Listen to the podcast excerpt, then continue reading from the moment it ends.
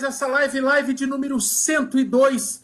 Hoje com um entrevistado para lá de especial. Ele é simplesmente, hoje, eu quero ver o Michel ter a coragem de se auto-intitular Bolt na live onde temos o, o, o, maratonista mais rápido, o maratonista brasileiro mais rápido da atualidade. Daniel Chaves, bem-vindo ao Corredores Segunda Live do canal Corredores. Tudo bom com você, cara?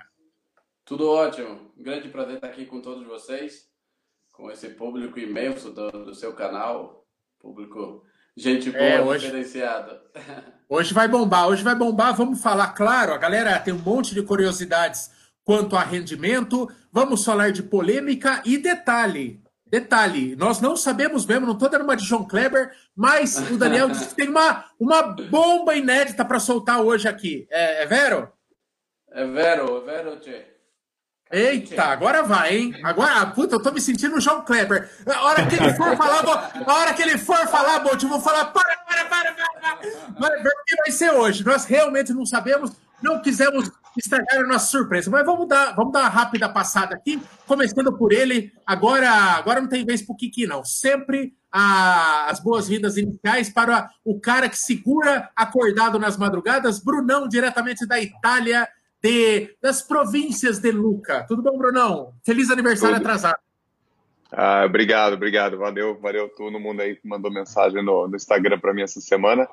É, meu aniversário foi na sexta-feira. É, Bem-vindo aí, Daniel. Obrigado por aceitar o convite de participar da live aí com a gente e vamos começar. Acho que eu, não só eu, todo mundo tem bastante curiosidade de saber como, como que treina um atleta de elite no Brasil, hein?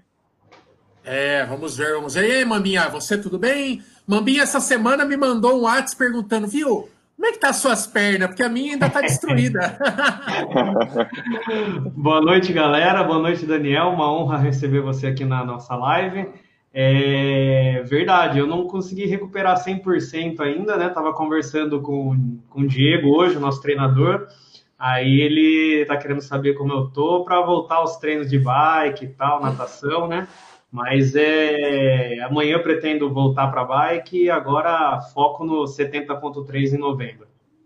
Opa, tem isso também, viu? Vamos ter bastante conteúdo aí também de um conteúdo focadinho em triatlon aí. Vamos acompanhar esta preparação aí. Ô, Daniel, nós estamos meio sequelado ainda, porque a gente inventou de participar de duas ultras seguidas e tamo, ah, o chassizão Nossa, reclamou. Mas, mas, vamos, mas vamos sobreviver, vamos sobreviver. Porra. Ô, Bolt, e você? E você? O Brasil quer saber, Bolt, quando? Quando? Quando é a volta do, do menino raio às pistas?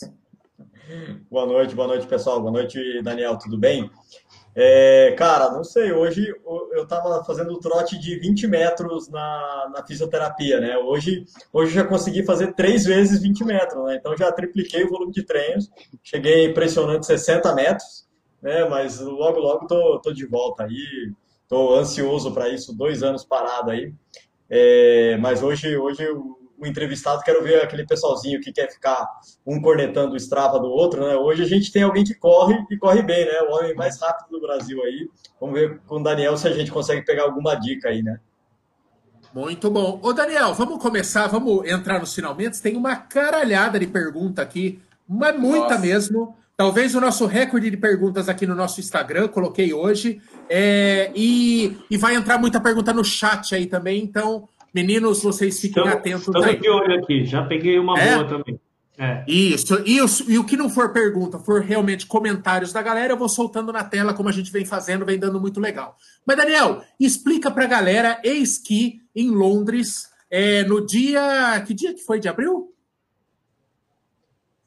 Dia 28. 28 de abril, na Maratona de Londres, eis que surge para o mundo Daniel Chaves arregaçando, arregaçante, acachapante, com 2 e 11 na maratona, fazendo o melhor tempo em muito tempo de um brasileiro na maratona, né? É, despontou lá e chegou chegando. Então, fala um pouquinho é, quem é Daniel Alves, para quem ainda não está familiarizado, e é, dá um, uma, um brevíssimo, não vamos queimar muito tempo com a biografia, mas dá um brevíssimo, fala da onde surgiu e, e, e qual a sua história na corrida, meu querido. Bom, Daniel Alves é um lateral direito do São Paulo, É verdade. É muito importante. É. É o Daniel Chaves. É o, estou eufórico. As, as, as, meninas aqui, as meninas aqui estão eufóricas com o Daniel Chaves. Eu dei uma quiquizada agora. Daniel Chaves, por favor, me perdoe. Obrigado. Você é muito mais craque do que aquele perna de pau agora que foi lá pro, pro, pro tricolor lá. Muito mais craque. E tá no esporte, e tá no esporte muito mais legal também. Manda lá. Ambos são patrocinados pela Adidas, então tá tudo em casa. Ah, é verdade, verdade. Deu uma é, quiquizada monstra agora. Foi...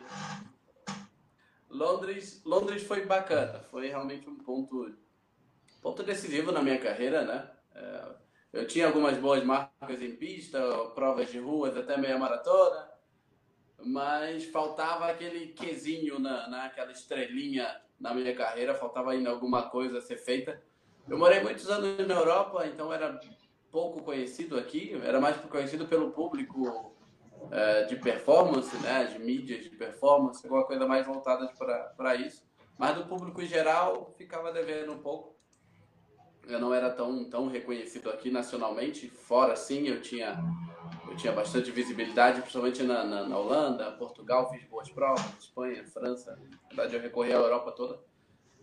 E, bom, é, Londres foi, foi realmente o boom da minha carreira, mas eu, eu, eu costumo dizer, né, até a pessoas próximas aqui a mim, que o grande diferencial da minha vida foi Valência. Experimentar uma maratona pela primeira vez, quem nunca? né? Acho que é uma coisa que eu realmente eu, eu, digo que todo mundo precisa experimentar um dia na vida. É, correr uma maratona. E foi isso, cara. Valência foi cruzar a linha de, de, chegada em Valência em novembro, dezembro do ano passado, dia 3 de dezembro de 2018.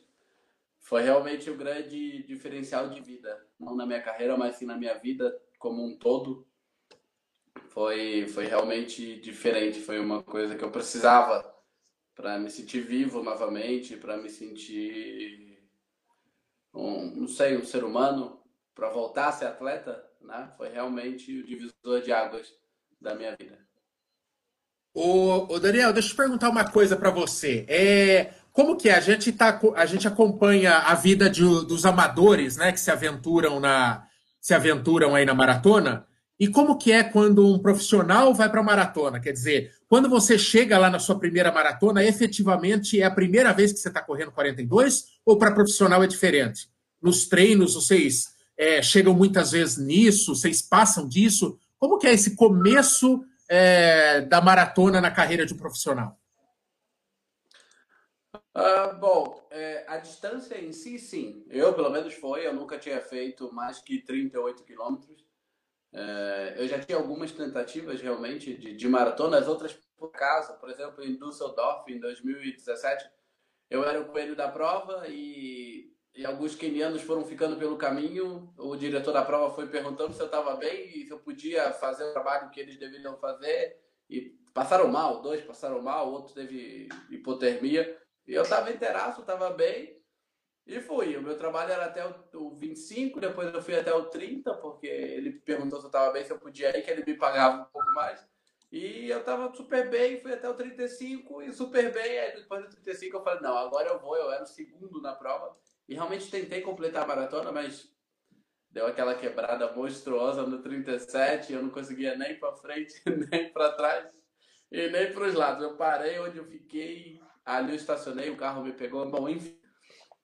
No meu caso, realmente foi 42 de Valência, foi realmente a primeira vez que eu corri a distância, eu nunca tinha passado dos 38. Mas eu vejo alguns atletas internacionais, por exemplo, o Zane e o Jack, Jake Robertson, que são dois neozelandeses que moram no Quênia, eles, antes da maratona deles, correram realmente 45 quilômetros, por exemplo. Eu acho exagerado. Aqui no Brasil eu não tenho nenhum registro de atletas que tenham feito isso. Na verdade, eu desconheço. Mas não é normal que um atleta passe de, por exemplo, de 40 quilômetros na sua preparação para uma maratona. Realmente não é. Há, há quem passe, mas não é tão comum assim. Normalmente é 38, no máximo 40. Para Londres eu fiz 40 no treinamento é, e para as próximas, realmente, eu acho que é o, o, ponto máximo assim da preparação, é um 40 bem feito, três semanas antes da, do objetivo principal. Muito bom. Meninos, é com vocês. O Daniel, quando, quando você faz esse treino de 40, a, gente tem até. É, você faz um ritmo abaixo do que você vai fazer para a prova, né? Mas como que você mede esse esforço aí? O, o, quanto abaixo você faz esse treino de 40 três semanas antes da prova? Porque 40, assim, para a gente que é amador, é, não é muito comum, né? A gente vai, vai 35, 36, quando muito, normalmente, né? É, como que você claro, baliza claro. esse volume de treino aí tão próximo da maratona? Não, realmente a gente deixa as duas últimas semanas para aquele polimento. É, o treinamento de alto rendimento realmente é, gera muita lesão, né? Muita micro lesão e que você realmente precisa de um tempo maior para recuperar totalmente. E durante a preparação a gente não tem duas semanas. Realmente é muito difícil você tirar essas duas semanas para dar, ó, eu estou inteiro e vou continuar a preparação. Realmente não dá para perder tanto tempo. Então, até três semanas antes da. A gente faz o pico de preparação três, até três semanas. Na, na, na terceira semana para a maratona é o pico de intensidade, onde todos nós chegamos realmente no, no extremo. São normalmente duas ou três sessões de intervalados, dois longos na semana, um de 28, aí vai, o outro vai de 40. E normalmente 80 a 200 quilômetros normalmente. Então, assim, é um desgaste muito grande para uma semana só, mas realmente é onde você completa, quando você faz aquele, aquele bolo, você está uma semana nesse pico, você precisa estar realmente muito bem treinado, ter uma certa experiência que você adquiriu com o treinamento e a confiança tem que estar em dia. É nessa semana que, por exemplo, eu defini a minha preparação em Londres. Até essa semana eu já tinha conversado com o meu treinador, a gente tinha falado, olha, se essa semana não for legal, a gente aborta.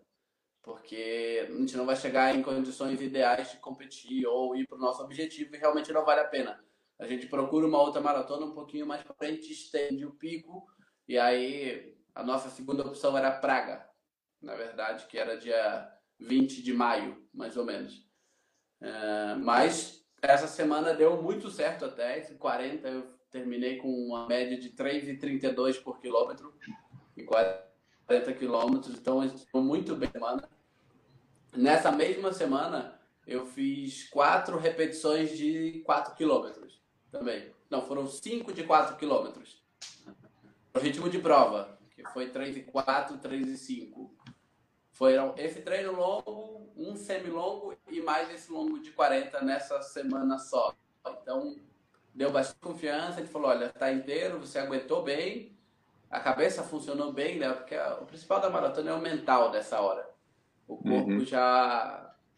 A preparação tem que ter sido feita, mas o mental tem que estar em dia, a confiança tem que estar em dia, intacta, para você poder encarar 42 quilômetros uh, num ritmo que você trabalha no máximo 7 quilômetros nesse ritmo, entendeu? Que são as repetições que nós fazemos uh, ininterruptas eu ainda não cheguei nos 7 km, por exemplo, eu estou nos 5 ainda.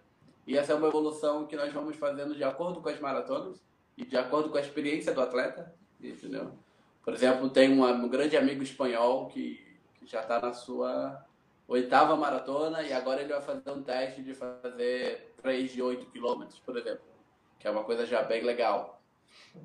Eu ainda sou um menino, então eu ainda estou na, nas repetições de 4 mil na próxima maratona a gente já pensa em subir para fazer muito bem.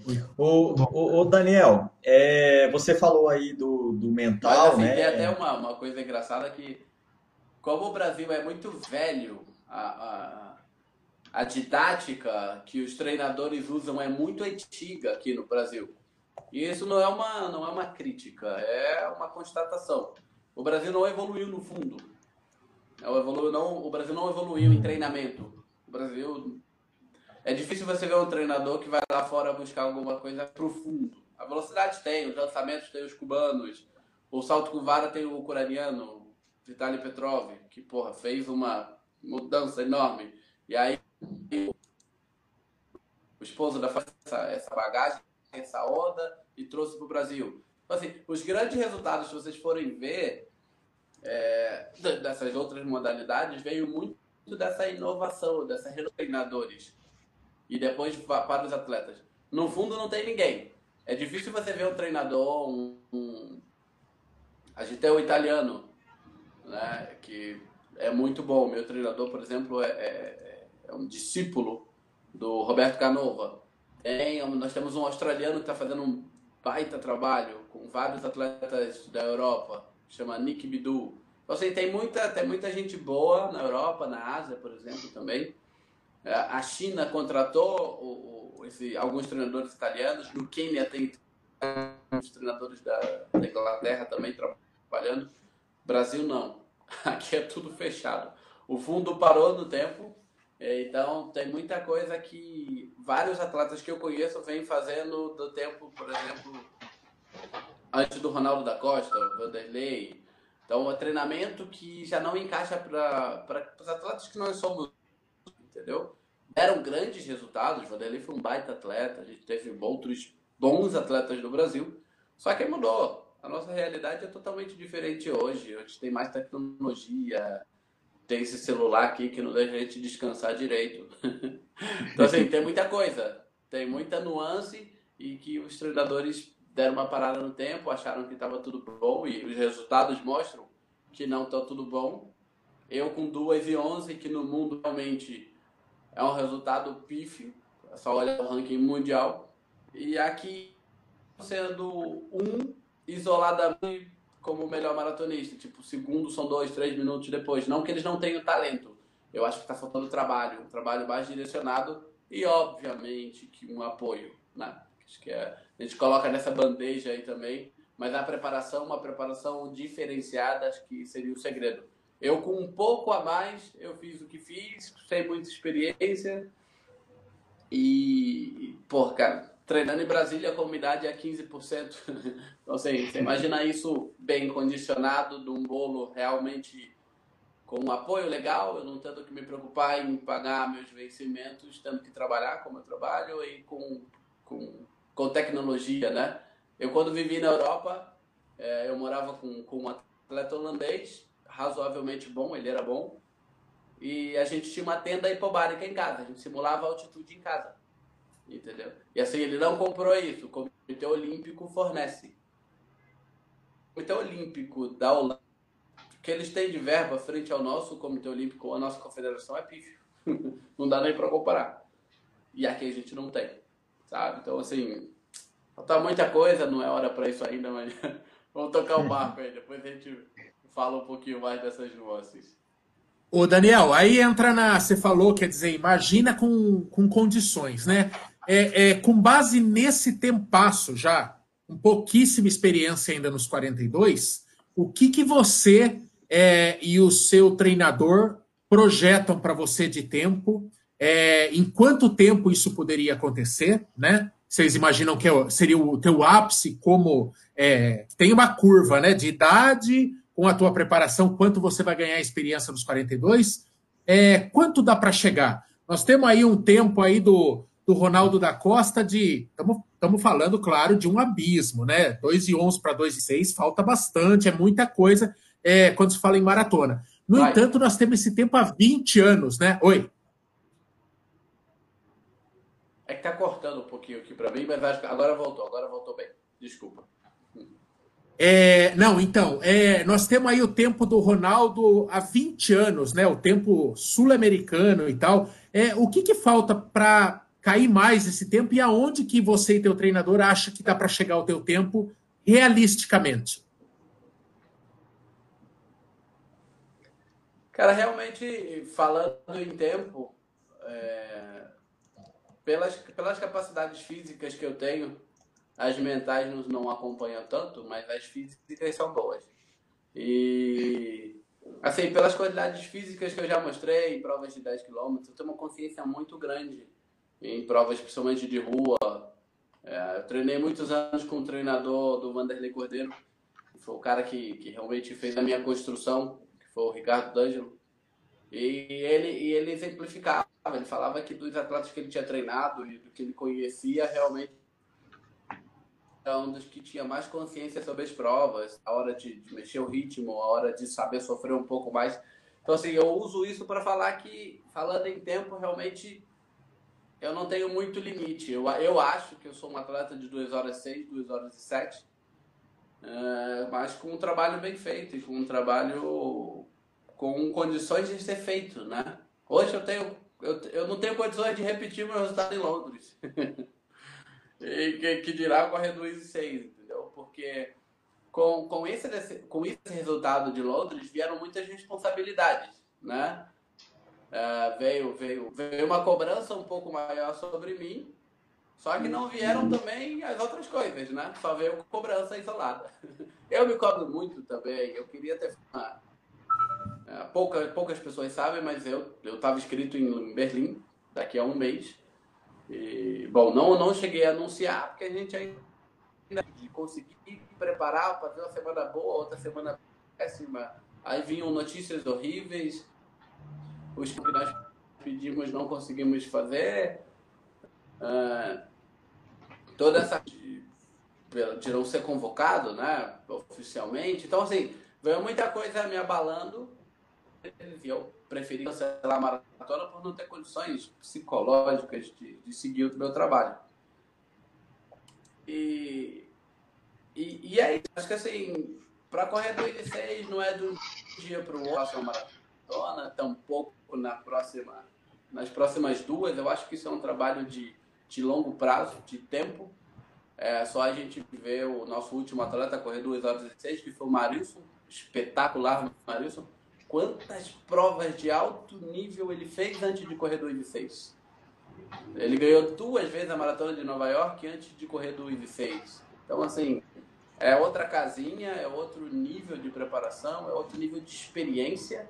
Eu acho que eu preciso muito mais de experiência ainda. A preparação veio dos últimos 15 anos. Realmente, eu, minimamente, mas eu me sinto forma, de uma certa maneira preparado para encarar os próximos desafios. Fisicamente, coisa.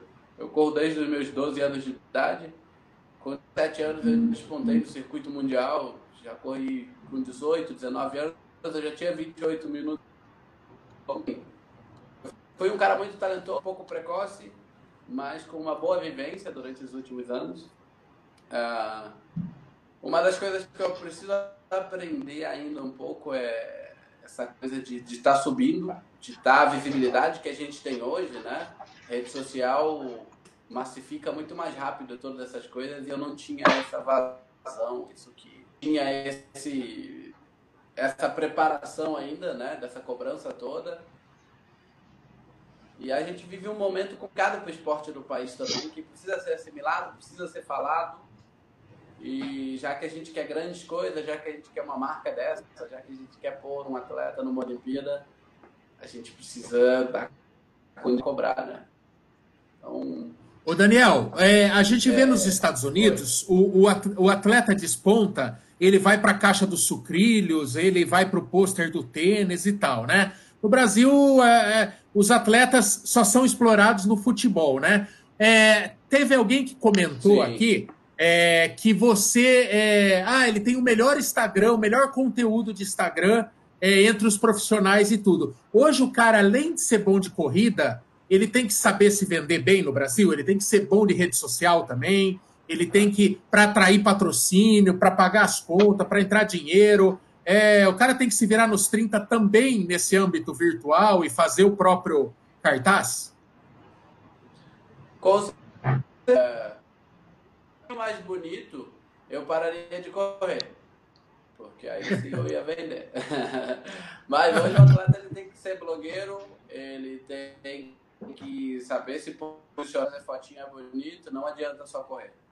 Realmente, se eu for lá e correr duas horas e seis, vocês vão saber quem eu sou e 10% do meu Instagram também. Então, assim, é, a gente vive uma nova era, né? Uma nova época. A gente precisa assimilar isso de certa forma. Mas é muito difícil você chegar de uma sessão de treinamento e ou ficar fazendo stories o dia todo. Então, assim, Cultura esportiva. É isso que o Brasil não tem. E é isso que as uhum. pessoas poderiam entender um pouquinho a mais. Que a gente não é um bonequinho do Instagram, nós somos atletas, sabe? A, a, as marcas que nós fazemos, as medalhas que nós trazemos é muito mais valioso para a gente, ou até um treino. Aquele que você faz, daquele puta tempo legal, é muito mais importante para mim que ter 16 mil seguidores, entendeu? É, claro. é que hoje faz a diferença. Né? Mas assim, eu não me sinto bem. Eu até falo com as pessoas próximas assim. Eu, por mim, faria meu Instagram, mas hoje, como você é visto? Qual é a sua porta de entrada, né? Como você arrecada patrocinadores, como você tem visibilidade. Hoje, infelizmente, as marcas que nós fazemos, né? Os tempos já não contam de nada. Se você ganhar a prova, igual aqui tem em Brasília, tem todo final de semana, tem prova. Aqui, e cara, eu, eu, eu, eu recebo alunos novos para mim na assessoria, eu, seguidores, que aí o número de seguidores uh, marca A, quantos seguidores você tem lá.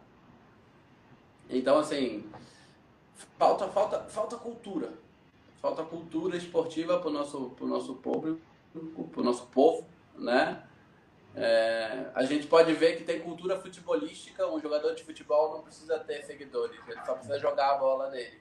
E beleza. Um corredor para ser assim também. Só precisaria utilizar as pernas e, e, correr e fazer alguma coisa, né? deixar um legado para o mundo, como eu tento deixar, né? É, não só marcas e afins, mas acho que eu tento deixar alguma coisa para que vem. Eu sou muito preocupado com isso. Essa é a minha grande briga com os órgãos que, que, que coordenam o esporte no país. A minha grande briga é, não é por mim. Eu realmente estou num ponto que hoje dependo pouco ou quase nada deles no sentido financeiro, mas as próximas gerações sim. Né? Acho que a igualdade que eu peço não é para mim, é para os próximos, porque a coisa tende a ficar só pior. Ô Daniel, uma, uma pergunta aqui. É, qual que é, você disse que trabalha ainda e tem que treinar para conseguir é, fazer os tempos que você já faz, é muito difícil realmente, né? Então, qual que é a sua rotina diária de treinamento e trabalho e qual seria a rotina ideal para você seguir? Bom, eu tenho, eu tenho uma assessoria esportiva aqui em Brasília, né? Então, uhum. Eu coordeno a assessoria terça, quarta, quinta e sexta, de seis da manhã às nove. E, bom, eu treino depois disso, né? Dez da manhã, quando todos os alunos já, já foram embora, eu consigo me organizar para treinar. Então, os dias que eu tenho mais tranquilo é segunda e sábado de manhã, porque é domingo, então é terça e domingo, na verdade. Então, segunda e sábado são os dias que eu fico mais tranquilo, mas eu sigo treinando. Eu treino depois realmente. É, é, quando, quando passa a parte principal da tona, fica um pouco mais difícil, né? E e às vezes os campings que a gente pede, por exemplo, para a confederação ou para o Comitê Olímpico, é, puxam um pouco disso, né? Dessa rotina tão pesada. Porque eu ficando aqui, por mais que eu tenha na assessoria, sempre tem uma demanda, você tem que levar alguma coisa. Eu sou muito preocupado com o meu trabalho, então eu quero estar lá de alguma maneira. Quem não é? Né? Acho que o, o, olho do dono faz a, a, a empresa crescer. E hoje é meu ganha-pão. É, é, é, é, o meu trabalho. Então, cara, eu não posso deixar assim, entendeu? E aí eu peço uma preparação com antecedência, porque eu preciso me, me, me, me preparar no meu trabalho também, né? Eu não posso deixar meus alunos, que hoje são os meus patrocinadores, na mão. E não, ninguém entende. O pessoal quer mandar faltando três dias para a viagem. Querem me mandar ou querem me convocar para um campeonato mundial, como foi essa última semana aí, faltava. Eu sem preparação, é. tenho minhas coisas. Então, assim, cara, trabalhar, né? O ideal seria, como o Kipchoge da vida, ser reconhecido trabalho que vem fazendo. E um bom trabalho que eu poderia fazer, né? Isso é até um, um pouco frustrante para mim mesmo. Talvez que eu poderia agora, nesse momento, estar tá desenvolvendo uma baita coisa bacana, poderia estar tá chegando em Berlim, porra, afinado depois de Londres. Já era para estar tá correndo 2,8, 2,9 na próxima, que era o que eu tinha planejado. Como o cenário estava se desenhando, ah, realmente já entrando na nata da coisa. E não. Estou aqui em Brasília, trabalhando, porque as coisas não viraram, né? Como a gente diz. Eu, eu assim, o que é não virar? Eu hoje tenho, tenho, tenho o apoio da Adidas, tenho dois patrocinadores que estão comigo desde o início, desde que eu decidi voltar, eles falaram, não, vamos, a gente vai te apoiar. E fazem a parte deles no que eles podem, mas, assim, felizmente me ajuda muito, mas ainda não é o suficiente para poder é, fazer uma preparação. Entendeu? Eu poderia ter. Uhum. Nós temos exemplos de atletas que, para, por exemplo, para Londres e para o Rio, venderam carro, venderam moto, material esportivo. Tem gente que está vendendo um monte de coisa para fazer uma preparação olímpica. E não, não é a maneira que eu entendo de, de um apoio ou de viver dignamente. Você tem que vender suas coisas para representar, sabe? Enquanto nós temos recursos, gente. Se não, opa, mas nós temos recursos para fazer uma preparação bacana. Muitos amigos que estão correndo muito bem começaram comigo. Uh, o holandês, que foi terceiro agora em Roterdã, correu 2 horas e 6. Ele treinava comigo, ele morava comigo. Um, um belga que correu 2 e 6 em Londres também. Começou hoje ele treina até com o Mofará. E é um cara que cresceu comigo também correndo. Tem outro belga que correu 2 e 7, é campeão europeu. E assim, todos esses três caras que eu citei, tem um italiano também, já começaram a preparação deles para os Jogos Olímpicos, cara. Os dois belgas ganharam carros semanas atrás para eles para ajudarem na preparação deles ao Olímpicos para eles cederam dois carros, né, para eles fazerem a preparação, só como exemplo, entendeu? O Abdi, que é esse holandês, está lá com o Kipchoge no Quênia, fazendo a preparação dele também, bancado 100% pelo Comitê Olímpico da Holanda. Então, assim, eles têm essa preocupação né, com os atletas. É, eles fazem um trabalho a longo prazo, eles fazem um trabalho visionário até. E aí os caras estão dando resultado, gente. É, é, é, fato. É igual o nosso fato por 100. Acho uma coisa baita legal que fizeram com os caras. Pô, deram esse ano levaram eles para Miami, ficaram lá na IMG. Não sei se vocês conhecem, nosso Bolt aí, que é da velocidade. A IMG é, é realmente o centro de treinamento assim, no mundo. Os holandeses vão para a IMG, é na Flórida. É um baita local para se treinar velocidade. É, a, a, o Comitê Olímpico e a Confederação fazem uma parceria com Michael Jordan, que a equipe dele, multidisciplinar, vai lá ajudar o pessoal. É muito bacana. Pô, os caras foram campeões mundiais. Baita tempo. Fazer uma participação bem bacana. Então, assim, é, apoio. Apoiar os caras, os caras se prepararem. Eu não quero nada mais. Não colocar cara, não quero. Quero condições de poder trabalhar. Trabalhando, posso treinar e tranquilo. Porra, o céu é o limite. Realmente, e, e, esse sonho de correr forte não é de participar, de, não é só de ir numa Olimpíada. E, o anúncio que eu vou fazer hoje aqui tem muito a ver com a Olimpíada. É, ah, é? Eu não tenho esse sonho de só ir lá. Cara, eu tenho um sonho, assim, vontade de ir lá e, tipo, quebrar a banca. Todo mundo fala assim, quem é esse cara? Que, que chegou aí...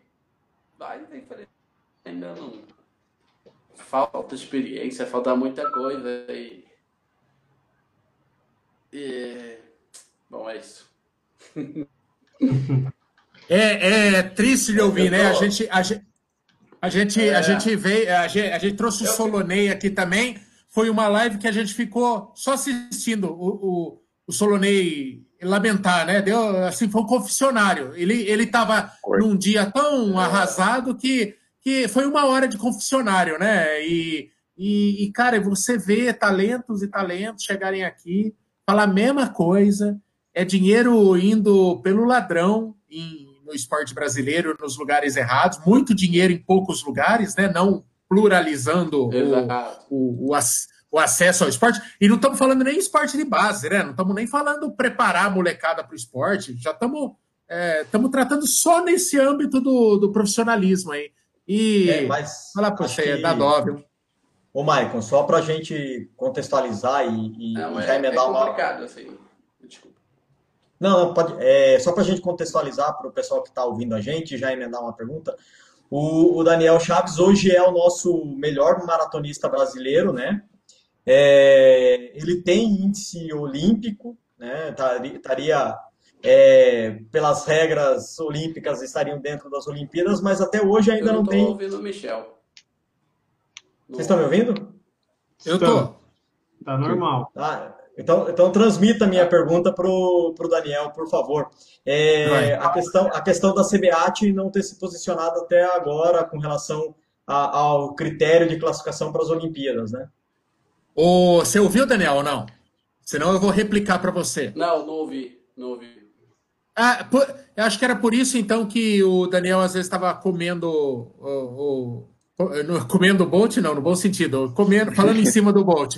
O, o Daniel, o, o Bolt, basicamente, ele perguntou assim: você já tem o índice, os 2 e 11 te garantem nas próximas Olimpíadas, mas até agora a CBAT não se manifestou né, sobre os critérios claros de é, quem vai, enfim os critérios para qualify para Londres e tal. E, e, você tá, você tá, vamos colocar o português claro, você está em pé de guerra com a CBAT. Quem acompanha aí, você está é, numa queda de braço com eles e tal. Então, como é que está todo esse processo aí? E o que, que vai acontecer? Teremos, e não sei se entra no seu anúncio bombástico, se quiser, já solta. Mas e aí? Teremos Daniel nas Olimpíadas? Não teremos? Você tem alguma posição? Como é que está esse? Que pé que está isso?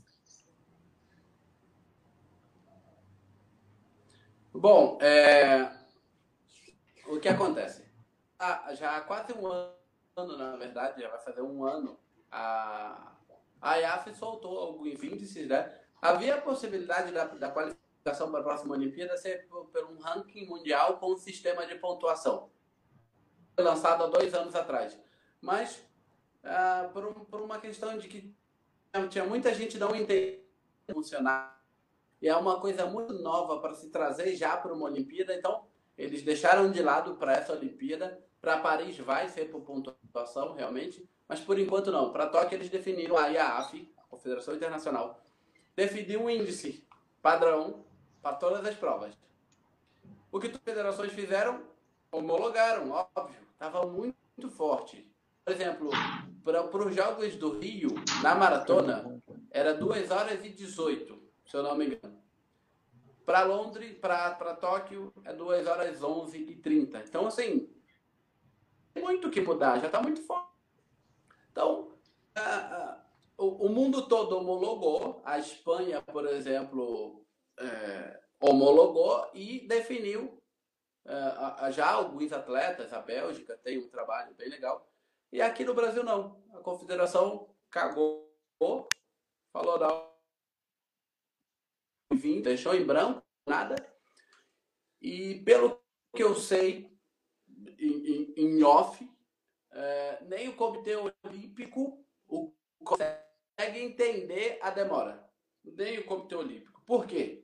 Nós já passamos Jogos Pan-Americanos, vários atletas tiveram a possibilidade de entendeu? Inclusive, um, um, atleta do fundo dos 3 mil obstáculos, ele deu uma entrevista falando que não sabia se forçar mais, se, se era para segurar, porque sabia se estava, dava tudo na prova, porque não sabia se valeu o tempo dele. Entendeu? Uma, uma baita competição, que jogos pan-americanos, você não sabe se o índice vai valer. E o mundo todo já sabe. Então a gente perdeu uma no PAN. Foi, foi, foi um dos grandes motivos de eu não ter ido ao Pan-Americano também. Eu tive uma lesão em Londres que ajudou muito nessa decisão também, não foi somente isso. É, e agora nós temos o Troféu Brasil de Atletismo, que também seria uma outra oportunidade. Tem vários atletas ainda no pico de treinamento. E não, se você faz a marca da, no, no, no, Troféu Brasil, você não sabe se vai valer. Tudo bem, não tem maratona no Troféu Brasil, mas eu tenho outros atletas, vários companheiros. Ou nessa também. A maratona é um pouco mais sério por você ter menos oportunidades de correr uma prova de maratona do que, por exemplo, um 100 metros ou arremesso do peso. Você consegue fazer, se quiser, três competições na semana. A maratona sabe do tempo que é necessário para treinamento, sabe? Eu te digo, é no mínimo para o atleta não tão experiente comigo, eu te digo 14 a 15 semanas. A gente está falando de, de preparação. Entendeu? Então, assim, é complicado. A federação, a Confederação Brasileira, não sei por que entende isso. É, eles deveriam ser capacitados para pelo menos verem isso, né? visualizar dessa forma. Mas não. Uma vez mais, eu acho que a palavra que fica bem latente depois cai para o fundo. Cagaram maratonas, que para atletismo, né? A própria Confederação Brasileira e eu hoje saber que nem o COB tem, porque eles não soltam os índices, é assim, é, é vergonhoso. É vergonhoso. E após ter essa notícia hoje, eu tomei a minha decisão. Conto agora, João Kleber?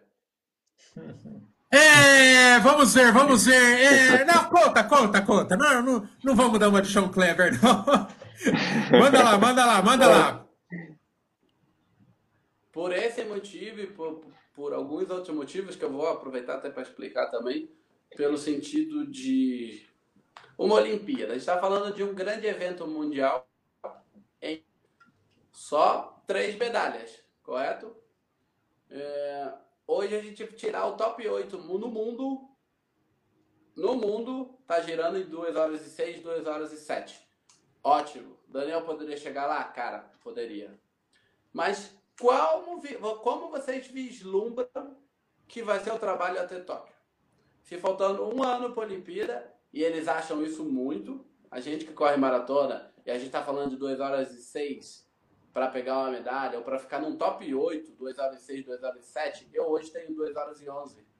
Eu precisaria de uma preparação intensificada. Eu perderia de vida de treinamento meses para fazer mais duas preparações para talvez beirar do 7, para talvez entrar no top 8, para talvez isso no melhor dos cenários, correto? E da, da, dos quatro que estão aqui, acho que o pessoal de cada, eu vou fazer essa pergunta e acho que a resposta vai ser unânime. Vocês acham que a gente vai ter apoio para fazer uma preparação 100%? De como se desenha? Muito, não tem como, né? Eu tenho outras oportunidades paralelas com os meus patrocinadores, entendeu? Eu, poder, eu teria que me abdicar totalmente de fazer uma maratona de Boston com a Adidas, por exemplo, a minha maratona de João Pessoa com a Fazenda Mangai, que me patrocina de lá, as duas que tem aqui em Brasília, que é a Rede Auto Shopping, gostaria que eu participasse. E para quê? Para que eu vou me abdicar da minha vida, dos meus patrocinadores, que é os que me sustentam hoje, para alguém que. Para quê? Então, por esse motivo, no programa de vocês, estou abrindo mão das Olimpíadas. Eu realmente não compito as Olimpíadas. Eu não vou a Tóquio. Eles podem cair com um caminhão de dinheiro aqui na minha porta. Infelizmente, por decisão tomada, por não terem comprometimento com os atletas e por não terem planejamento. Entendeu? Porque da maneira que tá, da maneira que vai se seguir, eu vou chegar lá, vou ser rabodécimo e as críticas vão vir para mim. Entendeu? E eu não vou estar preparado para ouvir isso e vou encerrar isso. Como aconteceu da última vez. E não. Hoje eu prezo muito mais a minha vida, a minha dignidade, a minha que sofreu muito da última vez, os meus amigos que sofreram muito, entendeu? E eu que sofri muito também, eu acho que hoje eu tenho um pouco mais de, de amor a mim, amor a esse amo tanto. E realmente eu não vou me decepcionar, depois decepcionar o povo brasileiro que. Alguns vão até aplaudir. Nossa, ele foi guerreiro, que sem apoio ele foi lá. Só que não. Não é assim que é para ser, sabe? Nós temos muitos recursos, eles só são usados indevidamente. Nós temos muito potencial humano, mas infelizmente eles não chegam até pessoas ou atletas como eu.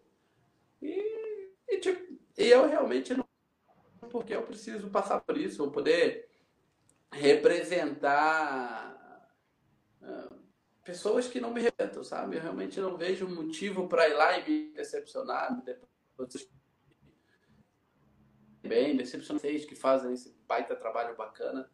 E eu posso, de uma certa maneira, levar a, a vocês que alto rendimento, eu estou aqui hoje, a, as pessoas que me patrocinam, que gostam de me ver bem e gostam de ter suas marcas aparecendo. Eu 10 meses escondido, no sentido de estar tá treinando, estar tá me dedicando, sem condições e sem dar que meus parceiros merecem para chegar lá. Então, eles nem serem citados, né? porque você não consegue nem levá-los uh, visualmente, você não consegue nem falar deles, porque uma, uma Rede Globo da vida te corta. E, e aí? Para quê? Para ver as minhas coisas, vender meus, meus bens que eu costumo, que eu, com, que eu suei para conquistar para poder ir para uma Olimpíada? Não. Eu peço minhas sinceras desculpas ao, ao povo brasileiro, às pessoas que, que esperavam isso de mim, as pessoas que batalharam de alguma certa forma, que tem do país, né? Eu também tenho. Eu, eu dei uma entrevista muito legal, sabe? na verdade foi até para Record, logo depois de Londres. Assim, eu tenho muito orgulho de ser brasileiro, mas é muito difícil ser atleta aqui, então, cara, é assim, beira a pensar, não é o que eu quero de verdade, mas beira a pensar para uma próxima Olimpíada, porque aí eu vou ter. E de verdade, isso não é da boca para fora, eu espero que, os, que as pessoas não me entendam mal, mas é se for melhor para minha família, se for melhor para as pessoas que me acompanham e gostam de mim, cara, chego a pensar em beirar em trocar de nacionalidade. Eu só agora porque eu não tenho tempo, mas eu tenho cinco anos, é o que a, é o que o Comitê Olímpico Internacional pede. Você precisa ter quatro anos sem competir pela nação e mais um ano para os trâmites. Então são cinco anos, é o tempo que eu teria. Beira pensar, beira pensar, não nego, não nego. Chegar um Qatar da vida, um, algo que me dê recursos para poder é, realizar o meu sonho de maneira digna, cara, eu vou. Eu vou sem pestanejar, entendeu? Porque aqui eu não tenho. Hoje eu não tenho, gente. Eu não consigo trabalhar de maneira honesta, de maneira digna, entendeu? Seria muito fácil. É, vamos falar abertamente aqui. Eu sou um ouvido. Seria muito fácil é, não querer me preparar e me encher de doping. O mundo todo está aí. O Quênia lá, quantos casos que tem? A Rússia, quantos casos tem? Seria muito fácil. Muito fácil para mim.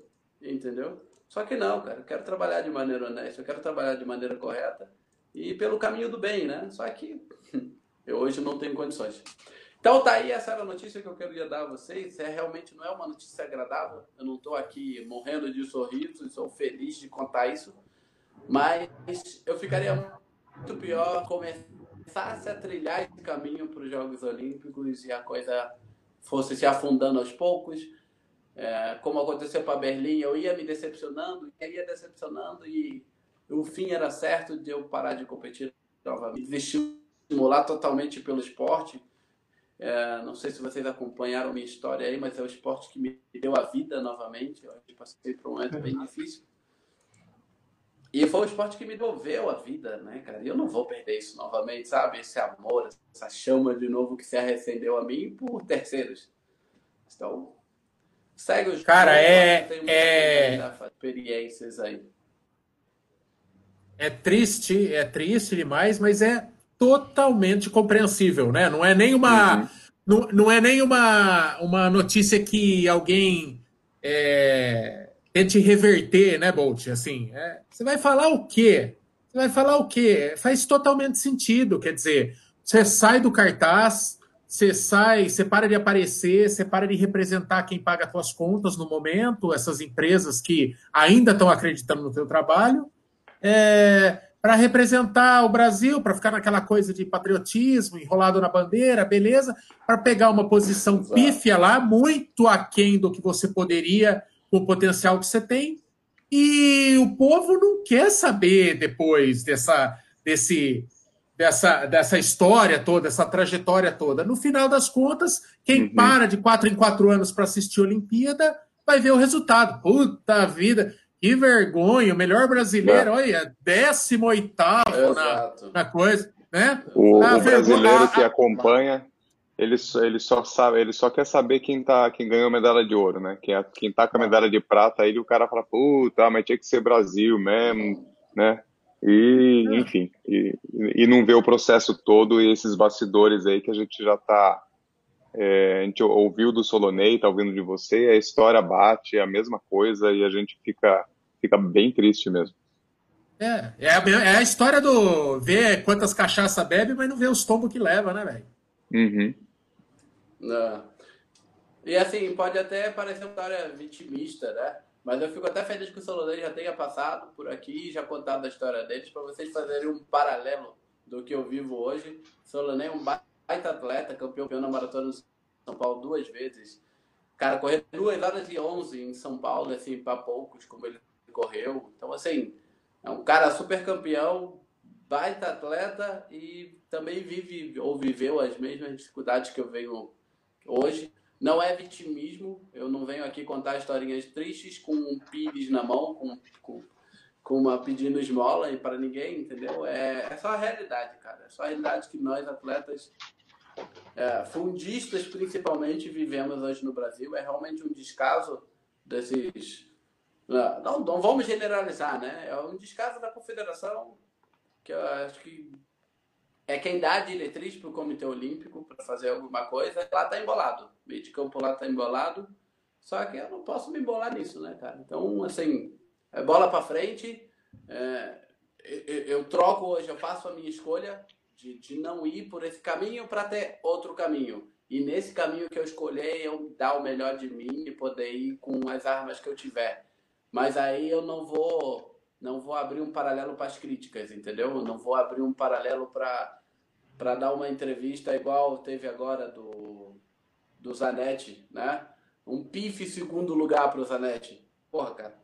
Cara escorregou no Margola ali no momento, no movimento. Então, e aí a mídia cai em cima. Então, assim, não é uma que eu tô afim, porque realmente me faria muito mal ser, realmente, até para mim, a má participação em Tóquio me faria mal, eu comigo mesmo, por tudo que eu quero da vida, por tudo que eu quero do esporte, por tudo que eu sei que eu posso fazer, que eu posso dar bem preparado.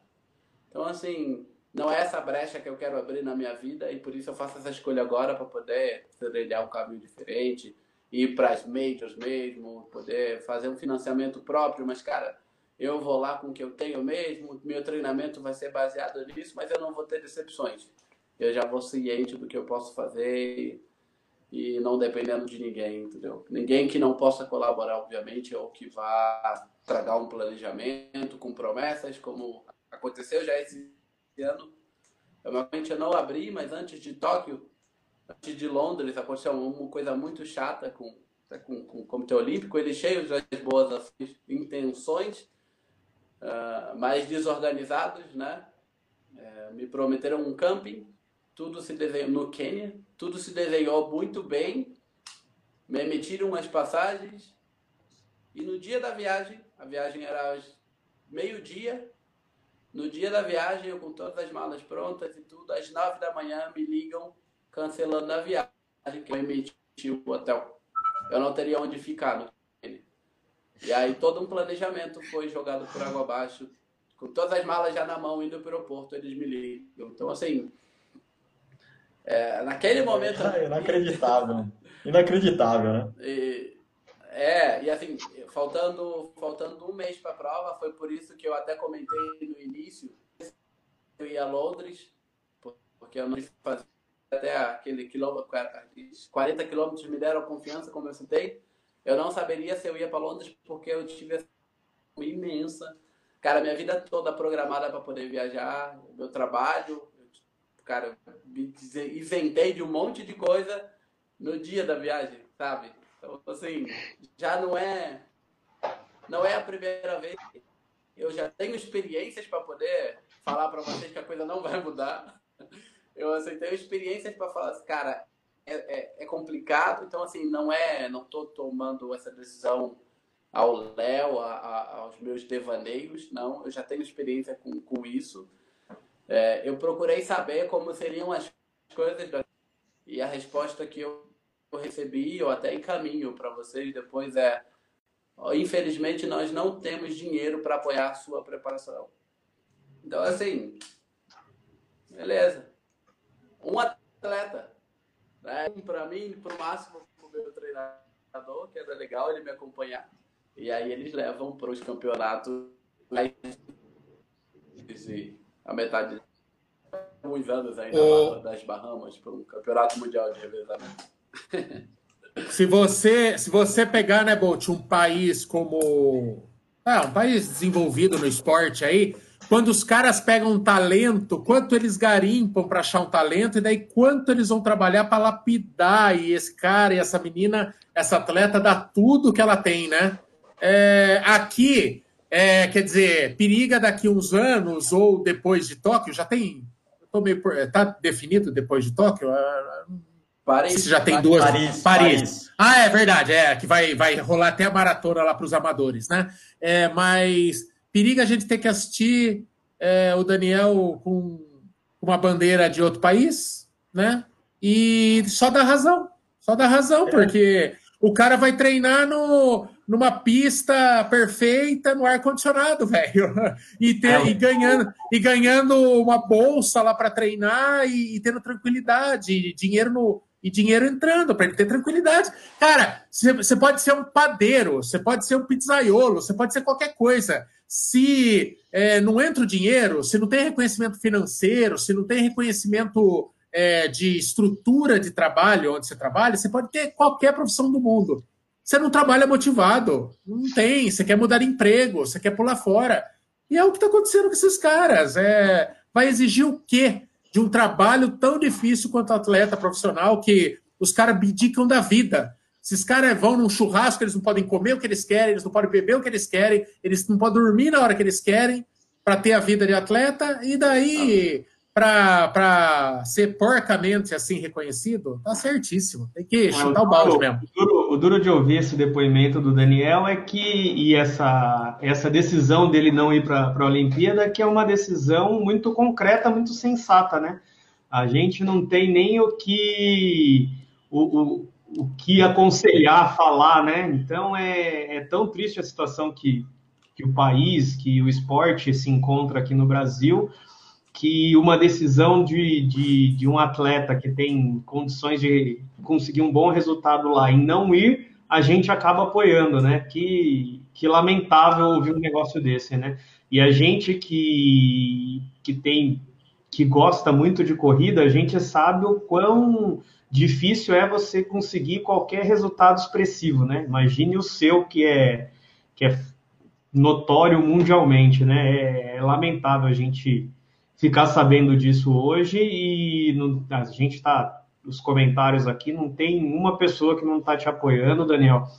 E fazer o quê? Bola para frente. Agora pensar mais em você mesmo, no que dá para fazer em prol da sua vida, né? Não em prol a, a, você já está tentando fazer em prol da sua e, da, e do esporte como um todo, né? Mas infelizmente nem sempre dá, né? Mas é, o, o, o, mano, que você não ir também reflita de uma forma que, que seja um certo tapa na cara do pessoal para eles verem que, que não está indo num caminho muito bom, né? Eu acho. Mano, que falaram, o que falaram aqui, né? Quer dizer, se o cara não corre. Oi, perdão. Não, mas é que falaram aqui, né? Se o cara não correr agora, que ele está produtivo, jovem e tal, depois vai ter uma velhice na miséria, como vários atletas do esporte brasileiro já tiveram, né? É ah, deprimente. A vida de atleta, além de, de é, todo o esforço que ele faz, é curta, né? Pode falar, Daniel, desculpa aí. Ah, e assim, cara, é, é, indo para uma Olimpíada que eu vou deixar de representar o meu país ou, ou a todos vocês, entendeu? Ou representar a, a nação. Eu acho que é, os feitos né, que eu posso fazer de, bem preparado e da maneira adequada são muito maiores que uma olímpica, entendeu? Pegar e viajar e ir lá. Então, assim, é, Só para dizer que foi, nisso. né? O legado que eu posso deixar é muito maior indo pelo outro caminho.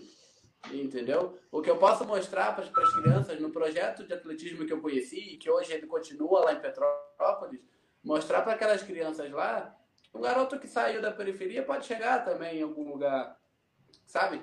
E, e pode ser alguma coisa diferente. Não é uma Olimpíada que vai. Óbvio, é o ápice da carreira de qualquer atleta. Mas é o ápice da carreira de atleta bem preparado, bem. Sabe? Não é séria para você ir lá e e ser só mais uma viagem na sua vida, pelo menos para mim. eu comecei nisso querendo ser um atleta olímpico. Eu cresci na Olimpíada, sabe? Eu fui treinar com um treinador porque ele tinha uma medalha olímpica e eu queria também. Então, assim, cara, sabe, são sonhos. E, e para mim é muito sério, é muito importante, é uma coisa muito grande para eu não me preparar à altura. Acho que para mim chega a ser uma falta de respeito minha com, com os Jogos Olímpicos, com o que significa para mim. E despreparado para uma Olimpíada, entendeu? Ou de uma maneira não adequada. E assim, cara, o mundo todo está se preparando, porque Tóquio vai ser espetacular. E o mundo.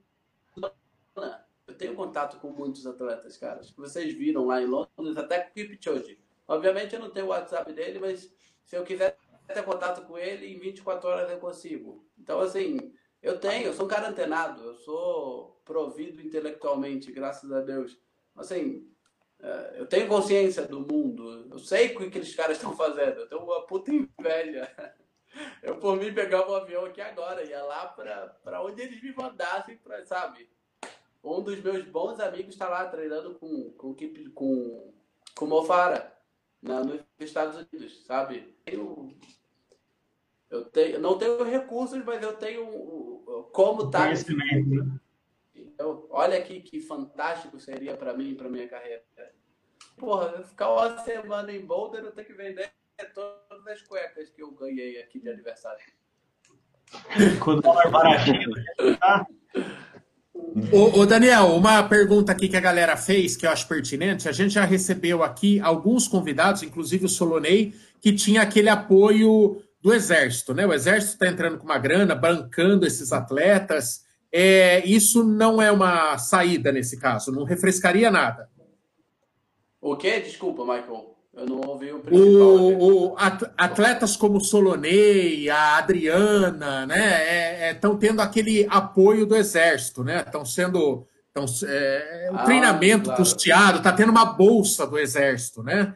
É, você, é, é uma coisa realmente atrativa para o atleta, é, num, num cenário tão paupérrimo assim, ou não é o que vai mudar no teu caso? Olha, eu posso te afirmar com total segurança que uh, o esporte olímpico hoje está sendo bancado pelas forças tem uma condição melhor de preparação. É uma grana boa, é uma segurança, mais que tudo. Você tem ali sete anos de uma segurança bem bacana. Infelizmente eu não tenho. As vagas para maratona foram preenchidas antes do Rio.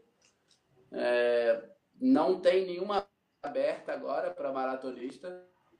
Eu tentei um grande amigo que é faz parte das Forças Armadas, das Forças Armadas, é, eles têm até o campeonato mundial esse ano, né?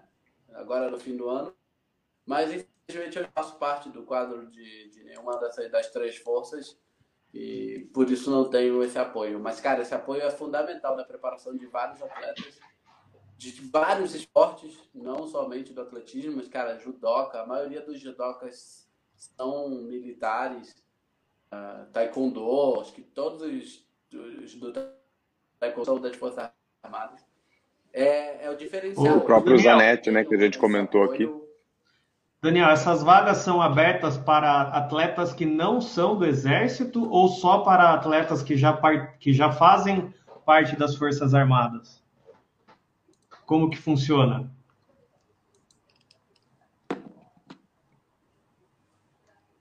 Oi, qual a diferença? Você perguntou? Não, a, a pergunta foi se o, o Exército ele dá esse apoio só para atletas que já fazem parte das Forças Armadas ou eles abrem algumas vagas para atletas que não são das Forças Armadas?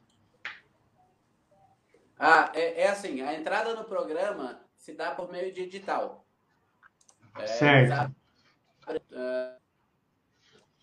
Uma, é, dependendo das provas que eles têm necessidade dentro do quadro. Por exemplo, no meu caso, o exército, quando eu, quando eu fiz parte do, do, do quadro, eles já tinham três maratonistas, que era o Paulo Roberto, o Frank e o Solonei.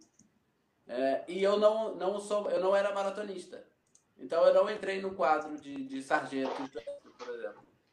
É, mas para quem não é militar, ele não tem esse apoio. Ah, hoje eu sou o melhor maratonista do Brasil, mas eu não faço parte do quadro militar, não tem esse apoio externo. É somente para quem já está dentro das Forças Armadas. E a inserção no quadro de atletas digital, você tem que cumprir várias regras. Só que esse edital só sai uma vez por ano, normalmente em outubro, novembro, para você engajar em março do próximo ano e dependendo das provas que fazem falta. Um ano, nos últimos Entendi. quatro anos não abriu vagas para maratonistas. Acho que abriu na, na aeronáutica em 2015, se eu não me engano, foi a última vez. E Entendi. agora não sei, porque alguns atletas já deram baixa no tempo de serviço, é o caso do Frank, o Marilson encerrou a carreira, né? Então pode ser que abram essa vaga para março do próximo ano. Aí entra o problema eu vou ter o apoio a partir de. Contem comigo. Abril, maio e junho. As Olimpíadas são em junho. É, então, assim, pouco tá tempo. fácil. Não dá. Não dá para ficar. É. Infelizmente, mas é um baita apoio, é um baita. Hoje, o que segura o esporte olímpico no país, seguramente é o apoio das Forças Armadas. Podem ter total certeza. Amiguinhos, amiguinhas, já é o avançado da hora, meus vizinhos começam a dar vassouradas, o Brunão, o Brunão precisa voltar para o seu sono de beleza, e ali o sono, o sono demora, porque é muita beleza. É, Daniel, muito obrigado, muito obrigado mesmo por, por participar com a gente, cara, por escolher é, a nossa live aqui para dar essa triste notícia. Não é, não é, é uma puta notícia, mas mas é muito compreensível e você foi é, apoiado por 100% das pessoas e tem bastante gente vendo a live e é incrível que ninguém ninguém te acusou de desertor quando você falou que pensa em ir para outro representar outra bandeira, mas as pessoas te entendem e te apoiam. É, é o que o Mamba falou, é, é ou alguém, algum dos meninos falou. É triste, mas todo mundo te apoia aí buscar o que é teu por direito, né? Ou é, você vai ter um. É, é, periga amargar um fim decadente, como vários outros atletas, como o Ronaldo da Costa, que, que não tem o reconhecimento, que tem ainda a maior marca do esporte brasileiro e é totalmente esquecido pela. pela foi, foi lá ser homenageado no ano que eu corri Berlim. Foi ser homenageado em Berlim a convite é, da organização da, da na Maratona de Berlim, mas aqui, se for depender de CBAT, é, passa fome. Então, muito obrigado, cara. É, dê as suas considerações finais aí. E, meninos, vocês já estão dado tchau, porque nós já passamos da hora. Mas o Daniel é o convidado. É... Considerações finais e o seu tchau, Daniel. Bom, gente, eu agradeço a oportunidade. É, realmente não é uma notícia fácil, não é, é triste, mas acho que é, é, é, o maior respeito que eu posso ter com o país é, é, é poder ir para uma, uma, competição tão grande e bem preparado. E se eu não vou estar bem preparado, eu não vou. Então é, é um respeito, mas que tudo é um respeito que eu tenho pela nação. É, queria, queria poder que, que, fosse diferente, né? mas infelizmente não é. Eu não estou aqui para chorar, não é realmente do meu feitio, mas vamos procurar um caminho melhor vamos procurar novas diretrizes aí que eu possa dar alegria a vocês de uma maneira diferente. Bom, obrigado pela oportunidade. Obrigado aí por me ouvirem durante uma hora e nove minutos quase. Essa carinha bonita aqui, né? e, bom, cara, sempre que vocês quiserem, precisarem ou desejarem, estou à disposição. Um grande prazer estar conversando com todos vocês. Valeu, gente. É, amiguinhos, amiguinhas, essa live vai virar daqui a pouquinho um podcast e daí vocês escutam aí na sua esteira, no seu carro, presos no trânsito, tá bom? Vamos, vamos passar adiante porque é um pedido de socorro, não de um atleta, mas do esporte brasileiro e dos corredores brasileiros, tá bom? Muito obrigado, ficamos assim e amanhã tem vídeo novo às 19 horas no canal. Valeu, obrigado a todo mundo que assistiu. Foi-se mais uma live. Tchau. Valeu. Valeu, valeu galera.